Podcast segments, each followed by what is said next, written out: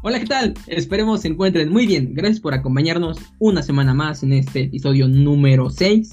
Ojalá puedan acompañarnos un momento. Como ya es costumbre, tenemos las noticias más destacadas de la última semana. Hola, así es. Sean bienvenidos a este nuevo episodio de One Clip. Esperemos sea de su agrado y pues comenzamos, ¿no? Bueno, para empezar las noticias de esta semana, tenemos que contarles de un video donde prueban la resistencia del Samsung Galaxy Note 20 Ultra y del iPhone 11 Pro, simulando caídas que pueden ser de la vida cotidiana. Eh, y bueno, fueron tres pruebas en concreto, parte frontal, trasera y de la esquina. Bueno, golpe de esquina típico. Hablamos de la última, que el Galaxy sufrió un poco más, aunque solamente parecía un pequeño raspado. Pero si hablamos del frontal y de la parte trasera, el Galaxy tiene una resistencia increíble. De la caída trasera apenas una pequeña parte se fracturó, más o menos en la esquina superior izquierda.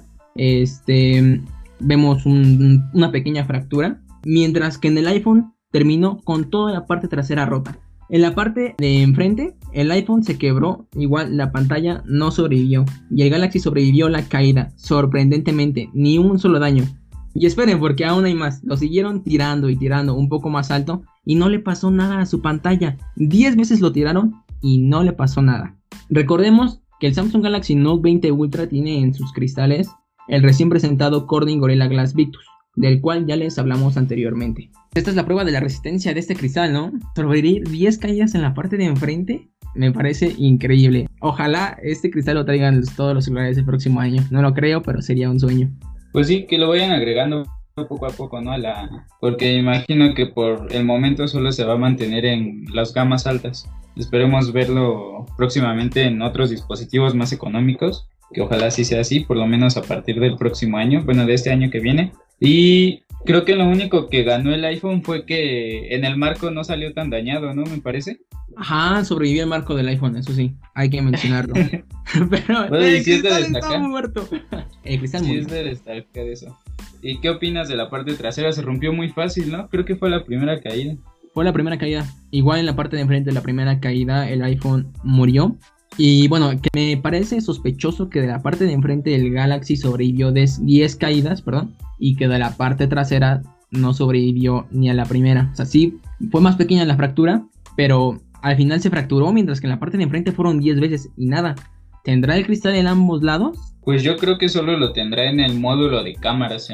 Es lo que quiero imaginar, que solo lo tiene en el módulo de cámaras. Y es bastante importante que también lo tenga ahí porque imagínate una, una lente rota. No, no es nada de, mi ah, agrado al menos. Pero bueno, con esa ruptura supongo que perdió la resistencia al agua. Claro. Bueno, Entonces... que voy a destacar que mm, no hay garantía, por lo que tengo entendido que cubre la resistencia al agua, así que no lo mojes si no es necesario. Este, también falta checar, ojalá veamos igual un cambio así de enorme en los rasguños. Esa es la parte que a mí más me importa porque el celular ya tiene como una o dos semanas que lo compras y ya tiene pequeños rasguñitos que se le notan. Ojalá que sea igual de sorprendente. Ojalá y sí, pues supuestamente esa fue la prioridad en este nuevo, este, en esta nueva generación de Cormi. Bueno, como siguiente noticia, a mi parecer es bastante preocupante pues usuarios de equipos Redmi Note 9, 9S y 9 Pro reportan que sus dispositivos están presentando polvo en el módulo de cámaras. Es un error bastante grave ya que presentará una dificultad a futuro y lo que ya es lógico, el resultado de las fotografías y videos se verán afectados y más aún que Xiaomi dio como respuesta que esto se debe a un problema de control de calidad. A mi parecer esto es muy malo bueno, y más que nada por la respuesta que dio, porque supuestamente un dispositivo antes de ser lanzado pasa un control de calidad y si no es capaz de pasar dichas pruebas, pues no sale al mercado o tardan o lo retrasan un poco más para sacarlo. Entonces, eso quiere decir que también tienen que mejorar sus pruebas de calidad, porque imagínate lo que nos van a entregar a futuro. Sí, es preocupante. Yo tengo este teléfono, bueno, el Redmi Note 9S en concreto, y no me había dado cuenta hasta que vi la noticia, me detuve a, verlo. Y me parece que lo más preocupante es que es la lente principal. Y me he dado cuenta, últimamente que estoy saliendo a tomar fotos con él, que a veces no enfoca bien. Ya van como dos o tres fotos que me ha fallado. Entonces sí es un problema bastante serio. Aquí el pues problema que yo le veo principalmente es los que lo compraron en Amazon, ¿cómo lo van a regresar? Porque yo lo compré en Amazon y no tengo ni idea de qué va a pasar aquí. Pensaba ir directo a la tienda a preguntar, pero lo más probable es que me digan que no. Pues bueno, yo creo que esto más o menos te va a gustar a ti. Xiaomi también dio como respuesta que los usuarios pueden ir con el fabricante y conseguir un reemplazo para los dispositivos ya antes mencionados. Y bueno, en tu caso que lo compraste en Amazon, no estoy muy seguro de si Xiaomi vende oficialmente, bueno, tiene una tienda oficial, no sé si me esté explicando. En Amazon ves que en Mercado Libre sí la tiene, ¿no? Entonces, de ahí sí debería de aplicar tu garantía. Pero en Amazon no estoy muy seguro si vende oficialmente. Y pues si sí si, vende oficialmente, pues ya nada más te queda ir a, a cualquiera de sus tiendas. Pero el problema es que no lo compré en su tienda oficial de Amazon, por así decirlo. Eh, lo compré con un distribuidor externo. Entonces esa es la parte que me preocupa porque no creo. Bueno, Tomás, voy a ir a checar y ya les cuento en la siguiente semana qué pasó.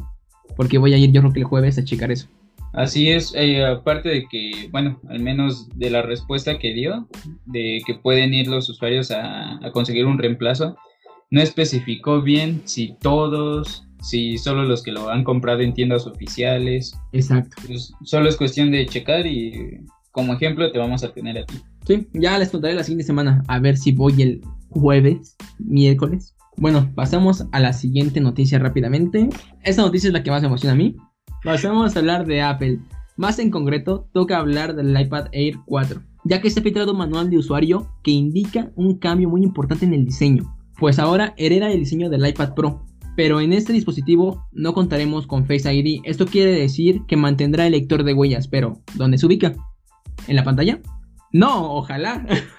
pero todo indica que se ubicará en el botón de encendido. También contaremos con USB-C, el Smart Connector pasará de la parte lateral a la parte posterior. Esto podría indicar posible conectividad con el Smart Keyboard. Pues ojalá, espero que así sea, mi opinión.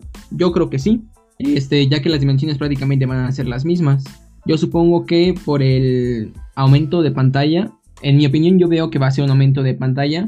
Entonces yo siento que va a ser más o menos del mismo tamaño y puede encajar con el Smart Keyboard. Esas son todas las características que se han filtrado por ahora. Todavía falta enterarnos de más cosas, pero todo indica que muy muy pronto la veremos oficialmente. ¿Tú qué esperas? ¿Te la vas a comprar? Pues, me gustaría porque sí estoy en busca de una vez que te dije. Te estoy dando ganas. Pero pues sí, sería solo cuestión de esperar a que salga. Recordemos que así es. Yo creo que va a ser muy similar. Y lo bueno del iPad Air es que, por ejemplo, la generación del 2019 es muy similar a la, a la Pro de ese año. No sé si me mm. expliqué tiene el procesador básicamente es idéntico, solo que obviamente es un poquito mejor la del Pro. Y pues esperamos que este nuevo iPad sea igual compatible con el Apple Pencil, que recuerdo lo dijiste, ¿no? Lo mencionaste, con el Pencil de segunda generación. Este, no lo mencioné, por cierto. Posiblemente sea compatible con el Pencil de segunda generación. Por el diseño yo creo que sí. Me imagino que sí. Y también que va a tener el diseño del Pro, entonces básicamente vas a tener un Pro porque teniendo la experiencia de, como les digo, de la generación del 2019, pues tiene básicamente el mismo procesador. Sí, yo digo que va a tener el A13 mínimo, ¿no? Porque ya este año va a salir el A14. Entonces yo creo que tener el del año pasado estaría bastante bien. O tener el procesador del iPad de 2018, no me acuerdo, 2019. Que era el A12X, ¿no? Si no mal recuerdo. Porque el de este iPad Pro es el A12Z. No creo que tenga ese. Yo creo que a lo mucho igual el X o el, o el 13. No, por lo común el procesador más choncho pues lo guardan para el, para el iPad más cara. Y este, mencionaste algo de que la pantalla a lo mejor va a ser 120 Hz. No, ahí sí no lo creo, muchacho. ¿No lo crees? Bueno, no, no, ya sería mucho. Es Apple, ¿de quién crees que estamos hablando? Ojalá Bueno, se vale soñar. Ojalá que sí. Se vale, entonces. Yo ya nada más aunque parta con una versión de 128 GB sería bastante bien porque esta eh, empieza en los 64 y de ahí se va directamente a los 256. Pero aumenta, me parece que de 12.000 a 17, 15. Ay, no me acuerdo bien. Pero sí es bastante el aumento. Sí, Yo por eso me quedé con el de 64. No sabía que era de 64. Sí, pero hasta ahorita voy bien. Tengo ni la mitad ocupado. Aunque para edición de video yo creo que sí, necesitas mínimo los 128 gigabytes. Bueno, ¿algo más que agregar? Bueno, llegamos al final de este episodio. Yo les pregunto, ¿qué tan sorprendidos están con la resistencia del Gorilla Glass Victus? Espero que estén igual de sorprendidos que nosotros. ¿Les gusta el diseño del nuevo iPad Air 4 y las especificaciones que se han filtrado? ¿Alguien tiene el Redmi Note 9, Note 9S o Note 9 Pro? Si es así, cuéntenos cuál ha sido su problema. Bueno, cómo están viviendo este problema de las cámaras. Ya Misael nos contó la suya y la verdad es que me siento mal por él. sí, sí es preocupante. Tengo bien. Bueno, ya, perdón. Este, bueno, pues sin más, queda decirles que se suscriban. Este, estamos como One Clip oficial en Instagram, es la única red social que tenemos. No hemos subido mucho que digamos, pero muy pronto, muy pronto. Ya tenemos grabado el primer video, ya falta dar unos retoques y ya pronto lo verán. Este, suscríbanse al podcast en cualquier plataforma que estén, Spotify, Anchor, Spreaker, este, Apple Podcast, en la que ustedes gusten. Y pues ya, sin más. Cuídense mucho.